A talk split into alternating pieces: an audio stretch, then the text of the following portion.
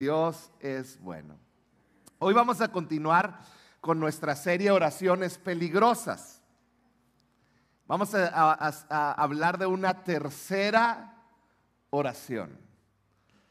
Y esta es muy peligrosa, ¿sí? De hecho, cuando eh, vi el tema, yo dije, no, mejor me lo salteo. Mejor ese me lo voy a saltar y ese no es necesario que lo hable, pero mientras más investigué, mientras más leí, más apuntó Dios mi corazón hacia esto que te voy a hablar.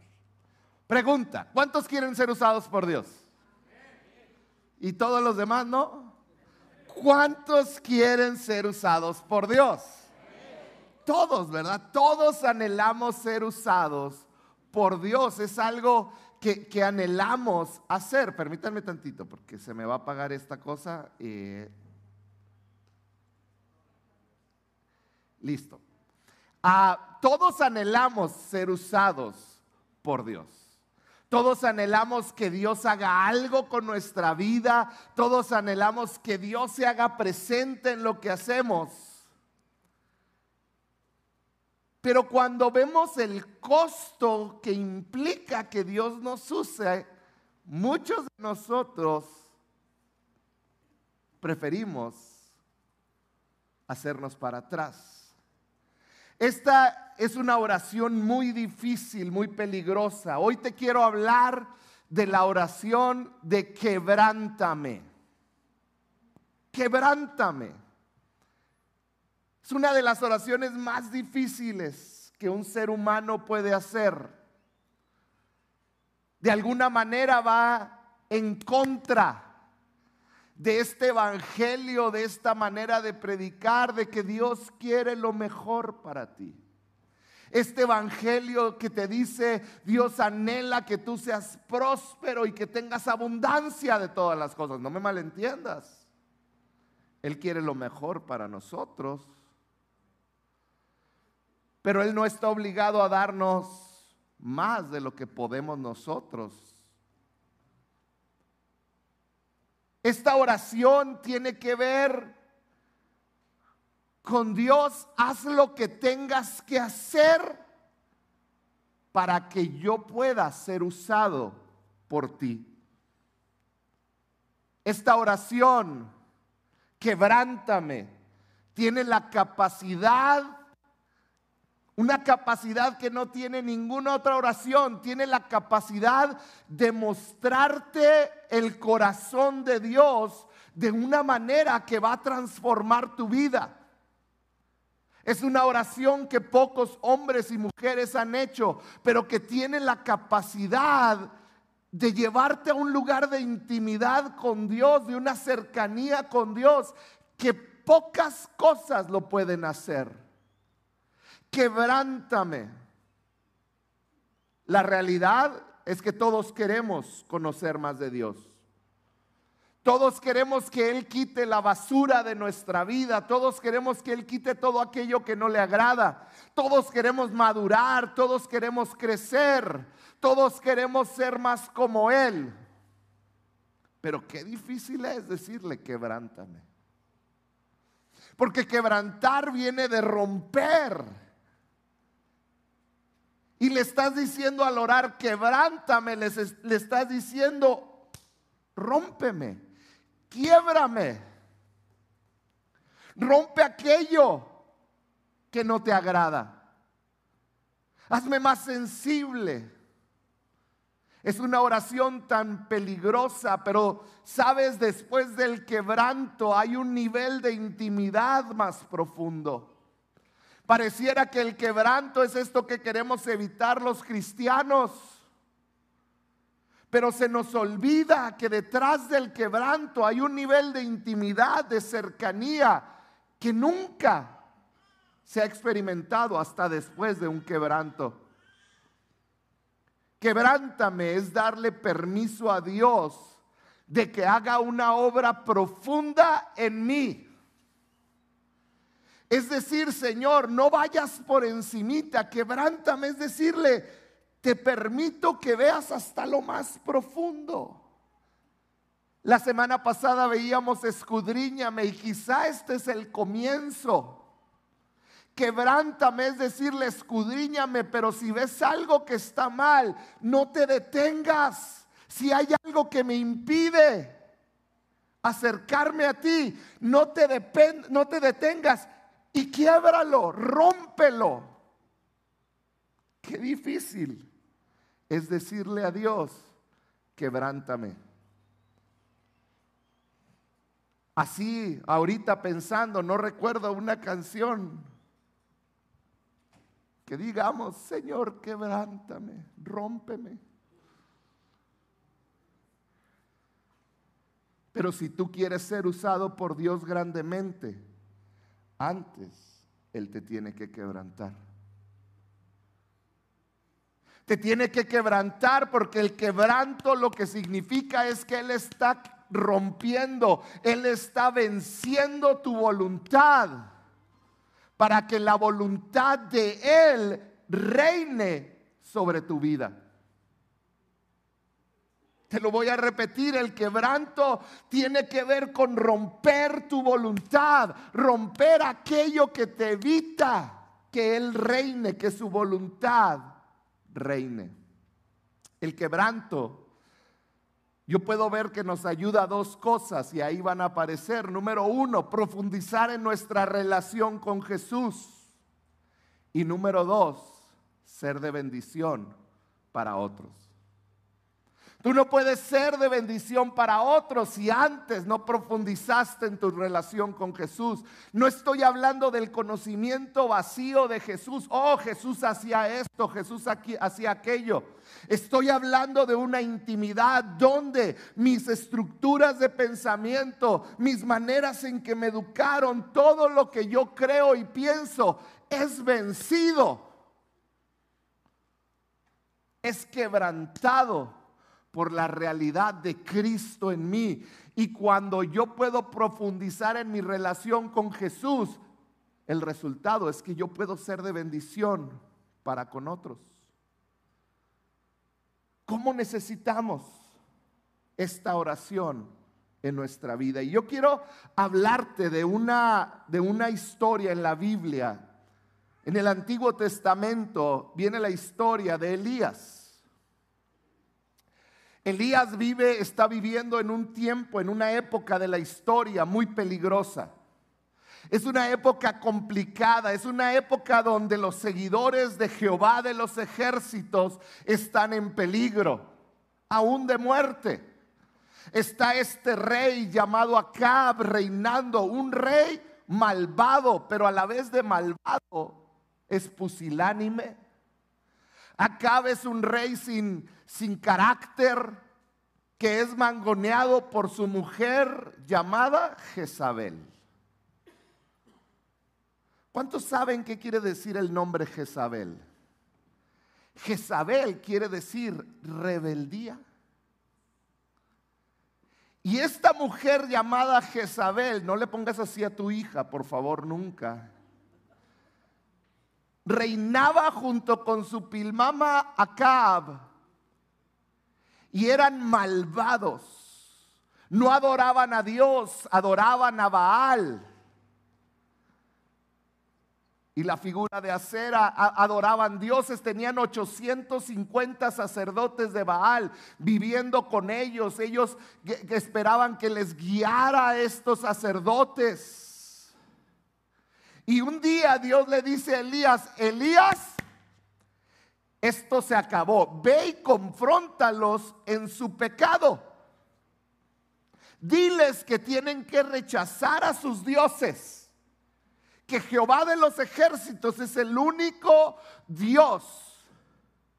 Y diles así, le dice Dios a Elías. Ve y diles que como consecuencia de su idolatría, de su pecado, va a dejar de llover por mucho tiempo. Imagínate que tú eres Elías, recibes ese mensaje, dices, ya se armó, ahora sí Dios se enojó con ellos. Es el inicio de la guerra contra la idolatría, contra Baal.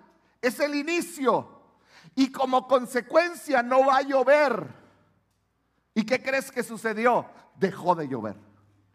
Dejó de llover por muchos años. Y cuando deja de llover en una tierra por años, trae sequedad, trae dolor, trae muerte.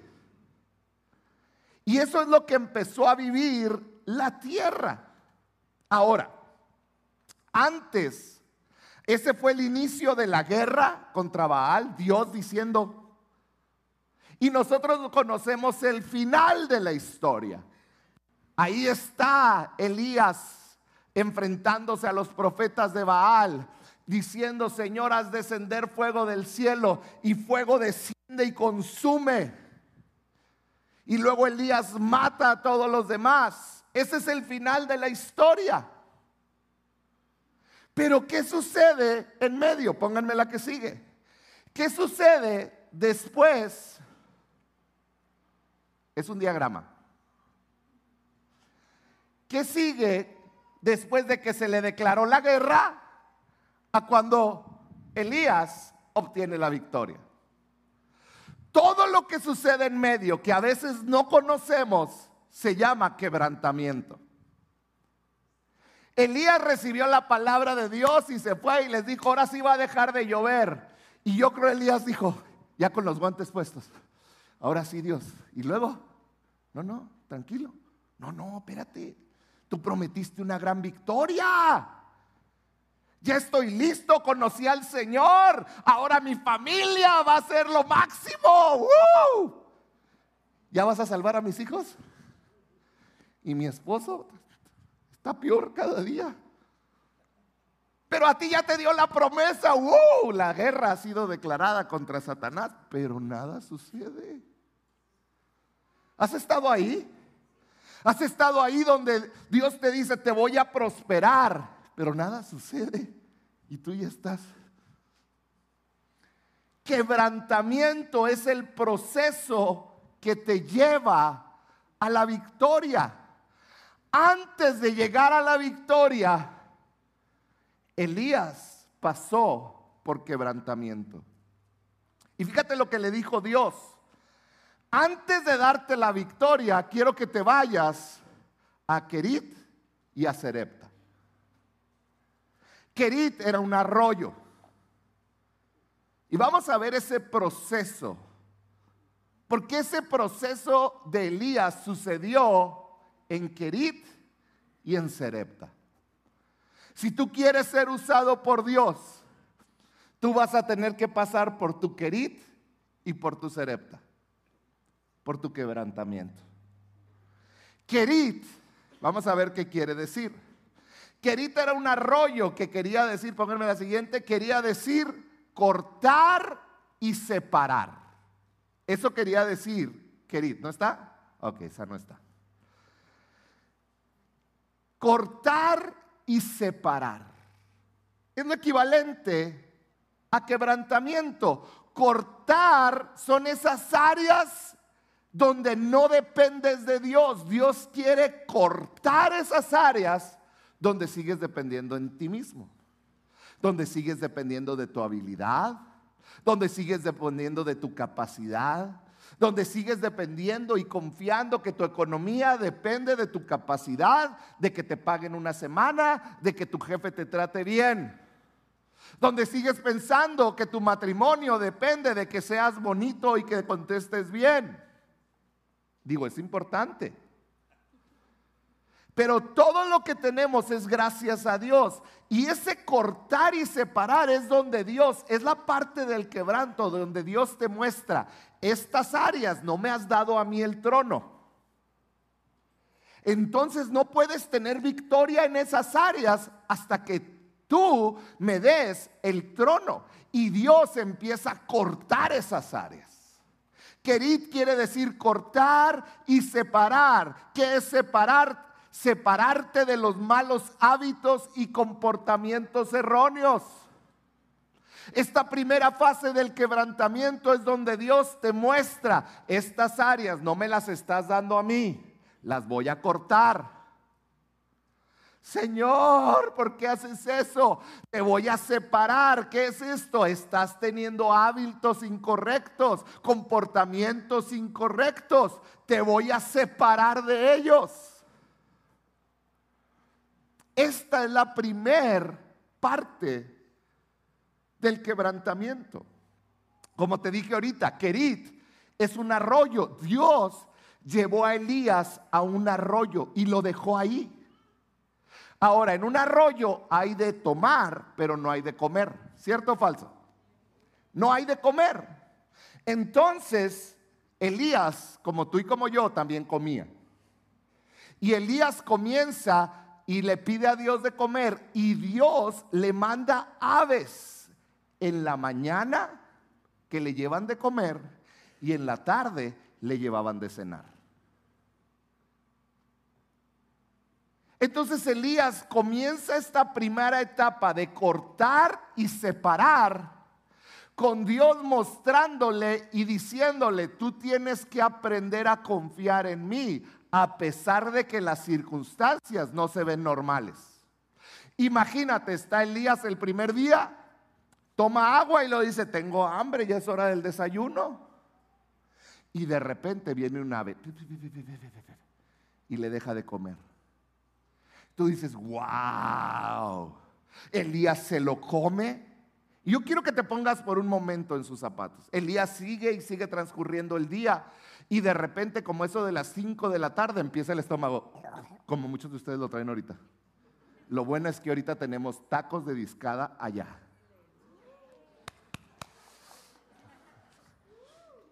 Entonces empieza así como tu estómago con hambre que ahorita tienes.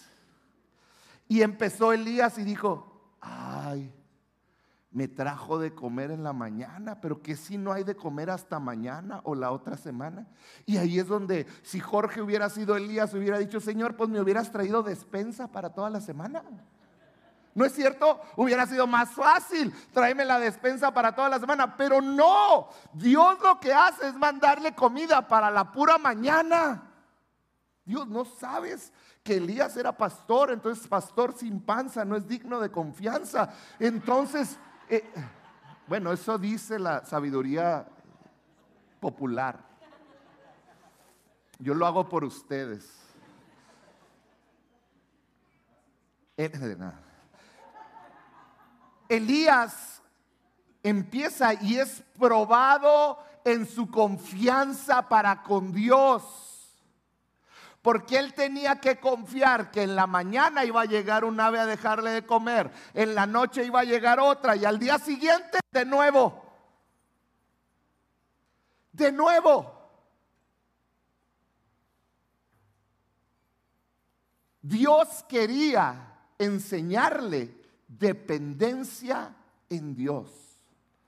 Yo quiero que analices tu vida. Muchas veces esas partes de nuestro quebranto. Piensa en tu situación que estás viviendo. ¿Cierto o no es cierto que lo primero que Dios quiere probar es que dependas de Él realmente? Si es en una enfermedad, si es en la economía, si es en una relación con tus hijos, con tu esposo, con lo que sea.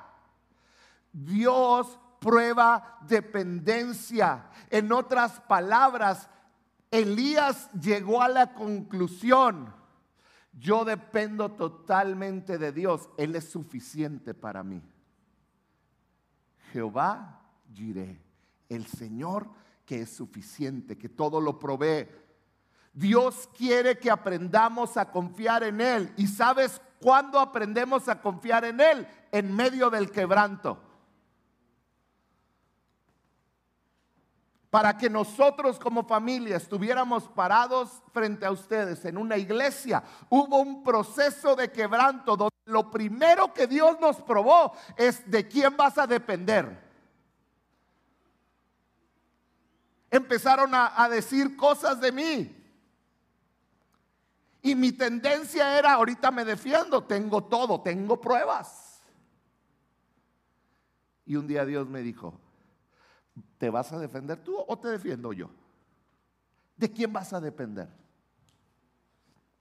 Lo primero que Dios hace cuando estamos en medio del quebranto es probar en quién estamos confiando cada segundo de nuestra vida. Yo tengo una pregunta para ti. ¿Quieres ser usado por Dios? Cada vez hay menos. será porque están entendiendo la plática. Ya no voy a volver a preguntar. Para ser usado por Dios tienes que pasar por Kerit. Tienes que ser quebrantado. Ese es el lugar donde Él enseña que si lo tienes a Él, lo tienes todo. Es el lugar donde Él te enseña a depender de Él. Es el lugar donde se profundiza tu relación con Él. ¿Por qué se profundiza una relación con Dios? Porque lo conoces más íntimamente, sabes características únicas de su carácter, características que solo aquel que ha sido quebrantado puede conocer. Aquel que no ha sido quebrantado no conoce esas características, las ha escuchado. Se las han enseñado desde una plataforma Ese es. ¿Quieres ser usado por Dios? Vas a pasar por tu querid. Pero sabes, después de un rato, después de días, el arroyo se secó. ¿Por qué Dios? Por lo menos comía, tomaba. Pero ponte a pensar, el que el arroyo se secara tenía que ver con que Dios estaba siendo fiel y respaldando a Elías. ¿Por qué se seca un arroyo? Porque deja de llover. Quiere decir que Elías, pónganme la primera donde está el inicio de la guerra. Elías oró y dijo, no va a llover por lo que están haciendo Acab y Jezabel. Y empieza y llega Kerit ¿Qué hubiera pasado si el arroyo sigue fluyendo? Quiere decir que después de todo, Dios no es tan digno de confianza. Pero llegó mientras él avanzaba en su quebranto y él pudo reconocer, Dios está respaldándome, Él está conmigo. Cuando tú vas caminando en el quebranto, no importa dónde estés, tú sientes su respaldo. Así que ahora Dios le dice a Elías, ahora te vas a ir a Serepta. Serepta quiere decir fundir, derretir o suavizar. ¡Qué padre! Es algo más profundo. Una vez que aprendiste a depender de Él, ahora comienza el trabajo profundo, el trabajo con el alma. Es aquí donde Jesús empieza a ser formado dentro de nosotros. Es aquí donde realmente avanzamos en madurez. Es aquí donde realmente damos pasos hacia adelante, donde dejamos de confiar en nosotros mismos. ¿Por qué? Porque hemos sido quebrantados y hemos entendido que solo dependiendo de Él tenemos esperanza. Él empieza a fundir, a quemar impurezas. Eso es Serepta. Es el lugar donde el fuego está a lo más fuerte donde el oro es pasado por el fuego y empieza a quitarse toda la impureza. ¿Y sabes cuándo se detiene aquel que está trabajando el oro o cualquier metal? Cuando él puede ver su rostro en el fuego eh, del metal. Cuando puede ver el rostro quiere decir que ya no hay más impurezas. Salmo 51, David oró así. Abre, Señor, mis labios y mi boca proclamarán tu alabanza. Tú no te deleitas en los sacrificios, ni te complacen los holocaustos. De lo contrario, te los ofrecería. El sacrificio que te agrada es, ¿qué cosa? Un espíritu quebrantado. Y luego dice David, tú no desprecias el corazón quebrantado y arrepentido. Está diciendo David, no, no, no, no, no te puedes resistir a alguien que está quebrantado, que se ha arrepentido. Y es este punto en Serepta donde Dios empieza a mostrar esas áreas de nuestra alma. Porque esto es lo que Dios quiere. Dios quiere tu corazón. Y muchos nos la pasamos enojados porque estamos en medio de un quebranto. ¿Es difícil el quebranto? Claro que sí. Pero el quebranto es donde aprendemos a depender a Dios, es donde somos purificados. Qué valioso es el quebranto. Qué valioso. Es ahí donde Dios nos lleva a un verdadero arrepentimiento, no a una oración vacía de decir, ay, sí, perdóname, Señor. Es donde Dios nos lleva. A ese lugar donde estamos verdaderamente arrepentidos y no el lugar donde lastimé a mi esposa, a mi esposo, pero como nomás medio me arrepentí, yo no estoy dispuesto a ir a consejería, a ir a terapia, a buscar ayuda verdadera. No, no, que nadie sepa.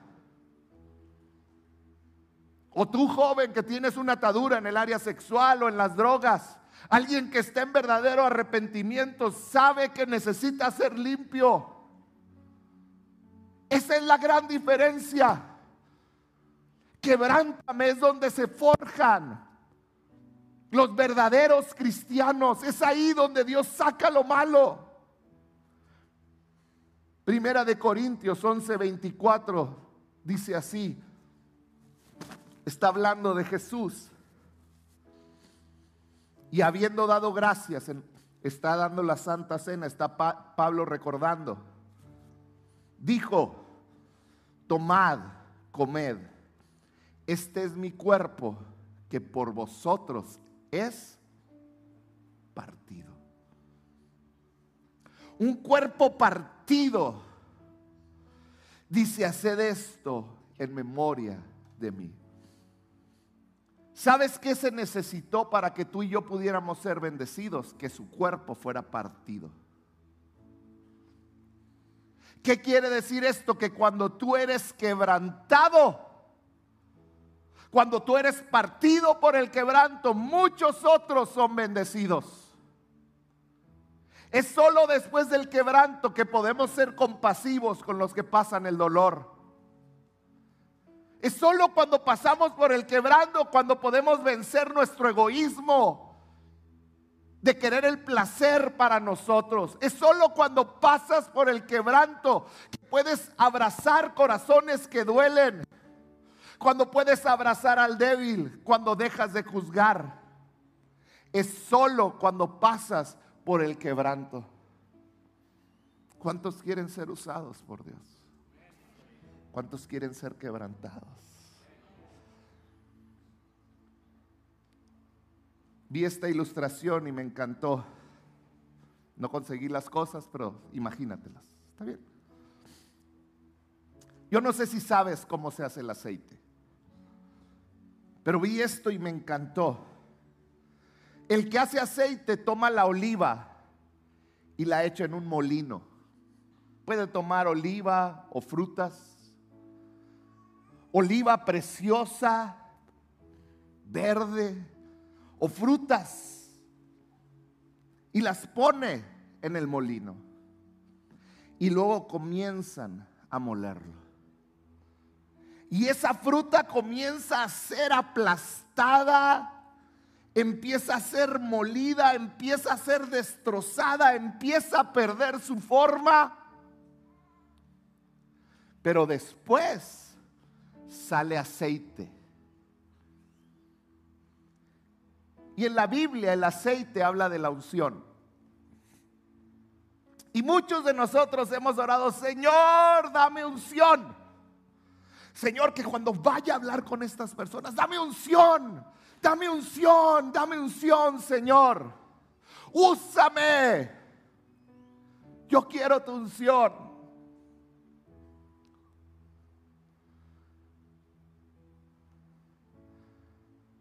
Lo que no sabes es que para obtener aceite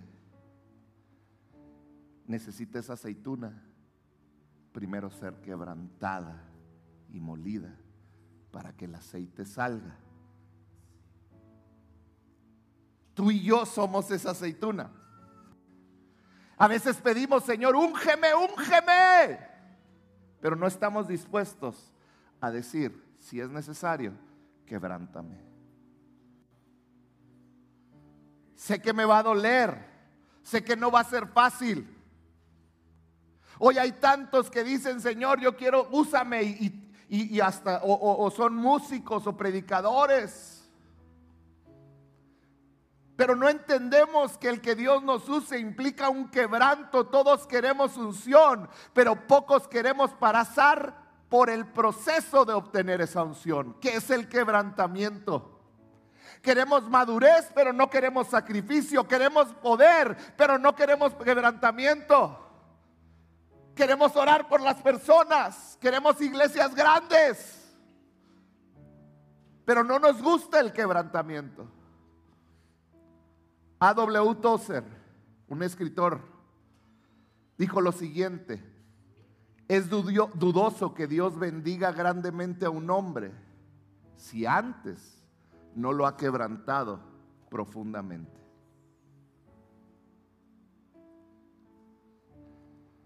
Me gustaría que dedicáramos unos minutos para que viéramos un video. Van a apagar un momento las luces y pon mucha atención porque está con subtítulos.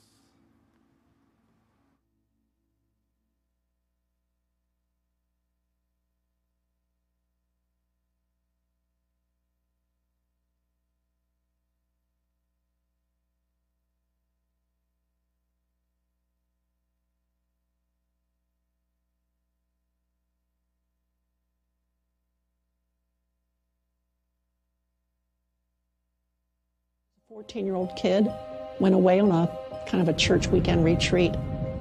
And I was challenged by the speaker. He said, Kids, I want you to measure your lives up against the Ten Commandments. Well, I had never committed adultery, or I don't think I, I stole anything in a big way, but you know what? It, it didn't matter. As I measured my life up against those commandments one by one by one, oh, I, I got this overwhelming sense that I'm missing the mark. I'm not going to make it. Oh, God, help me. It troubled me at first that God gave us a bunch of commandments that He knew very well we couldn't keep. But then it hit me at that weekend retreat. It hit me that's why Jesus came. He was the one who kept the commandments, He was the one who obeyed the law, even though I didn't and even though I couldn't. I was only 14, but um, I was able to reach out right then and embrace Jesus and say, I, I need you. I, I, I want to make it out of earth alive, and you're my only passport, so please. Well, I came home from that weekend retreat all fired up, all pumped, all excited. But then um, through high school, um, the enthusiasm of what I had done began to wane, especially when I started confusing the abundant Christian life with the great American dream. My prayers were so self centered, like, uh, God, help me to lose weight. God, I need a new boyfriend. God, give me good grades on this test. Unfortunately, I guess I thought I had done God a great big favor by accepting Jesus as my Savior. And I remember right around my senior year of high school, I prayed, Lord, I, am not, I'm not doing this Christian thing right, and I know it. I don't want to go off to college and defame your good name, smear your reputation. I know it's about far more than just me, so do something in my life to jerk it right side up, because I'm really living this life wrong.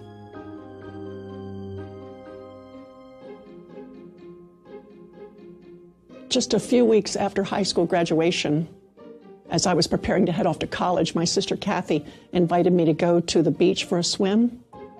I swam out to this raft, athlete that I was, I didn't even touch bottom, hoisted myself up onto it, and then took this really stupid dive into what ended up being extremely shallow water. I snapped my head back when I hit bottom, and it crunched my fourth cervical vertebrae, severing my spinal cord. There I was lying face down in the water, desperately hoping that my sister Kathy would please notice that I had not surfaced from my dive. Unbeknownst to me, her back was turned to me. She didn't even see me take that dive. But a crab bit her toe. And it so startled her that she quick turned around in the water and screamed to me, Johnny, watch out for crabs. And when she did, she saw my blonde hair floating on the surface. I was face down, ready to drown. She came swimming quickly, pulled me up out of the water, and I never, I never was so grateful for fresh air. She saved me. But for what purpose? For what reason? Because now, lying there in a hospital, doctors told me I was going to have to sit down for the rest of my life as a quadriplegic without use of my legs or, or even my hands. My hands don't work. And I remember thinking, God, is this, is this your idea of an answer to a prayer to be drawn closer to you? If it is, you're never going to be trusted with another one of my prayers again. I mean, I'm a new Christian. How could you have taken me so seriously? I sank into deep depression.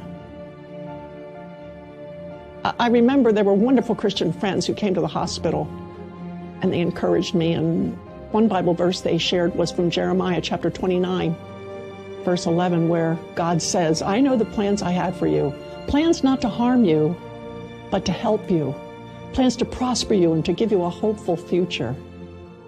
God, you, you mean you plan not to harm me?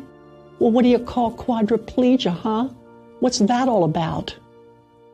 As I read that verse and the context around it, I realized something that when God said that, He was saying it to His children who were being dragged away into captivity by, by the Babylonians. They were going to exile, they were going into slavery. They had decades in front of them of hard, awful suffering.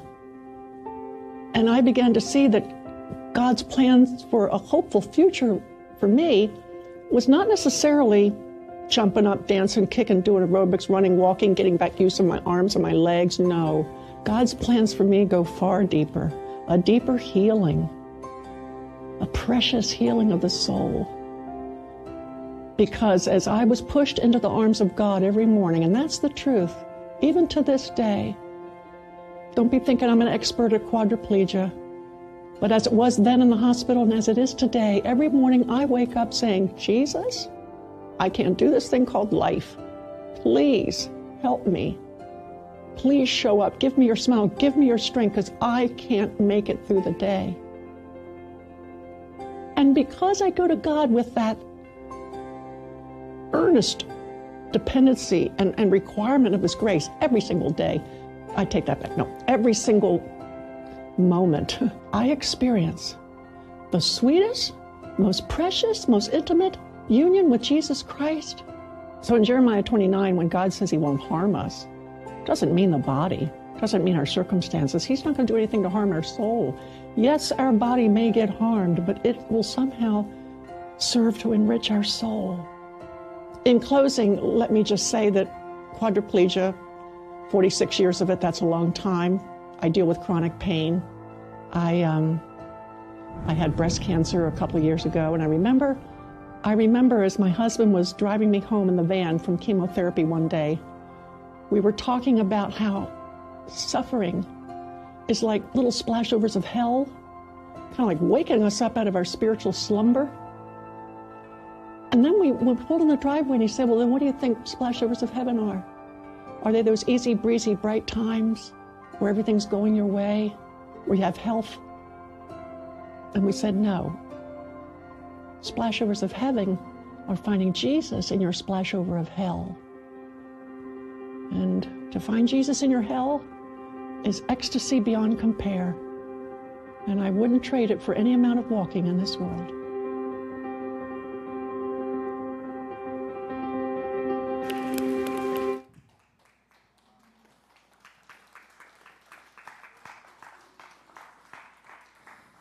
Johnny, ella se llama Johnny, es el ejemplo de cómo tu quebranto puede bendecir a muchos.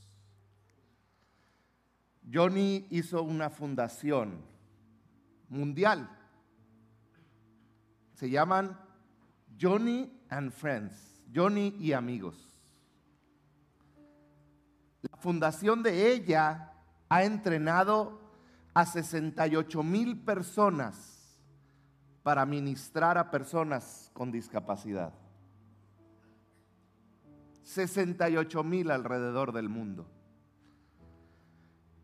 La fundación de Johnny ha entregado 150 mil sillas de ruedas, muchas de ellas en México.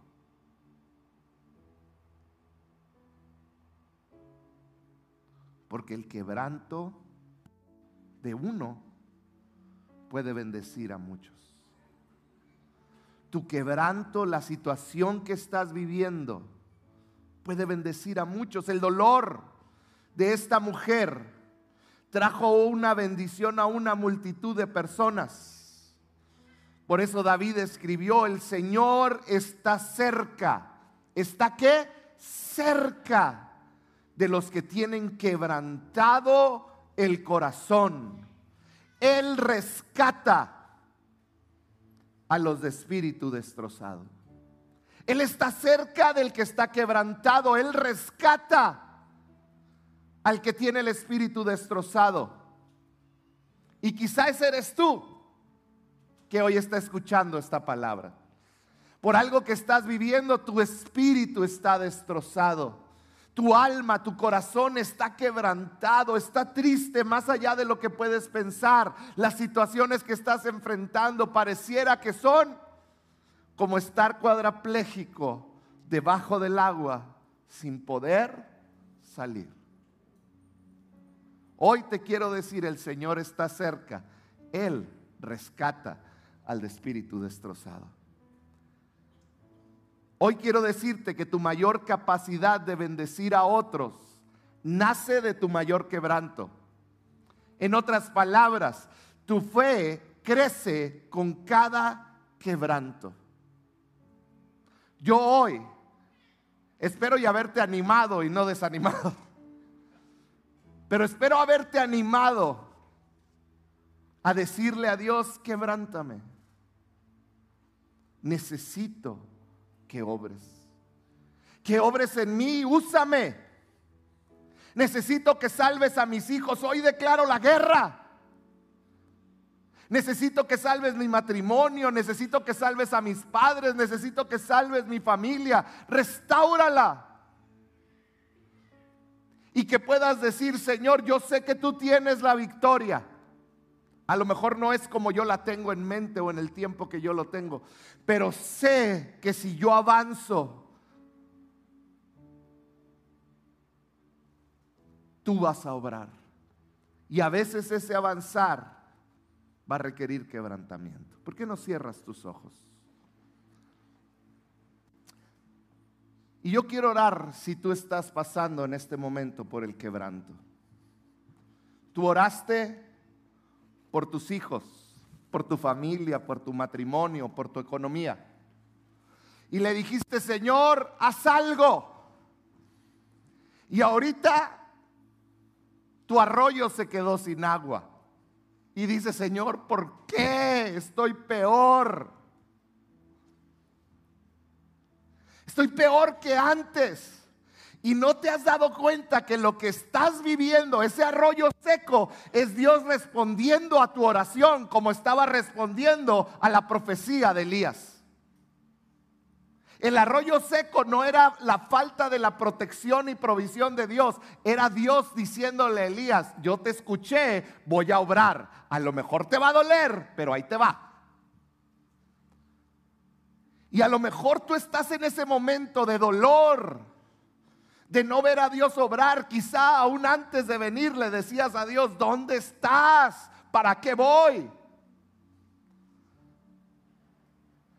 Sigue avanzando, ve a Serepta. Él va a limpiar tu alma y Él te va a dar la victoria.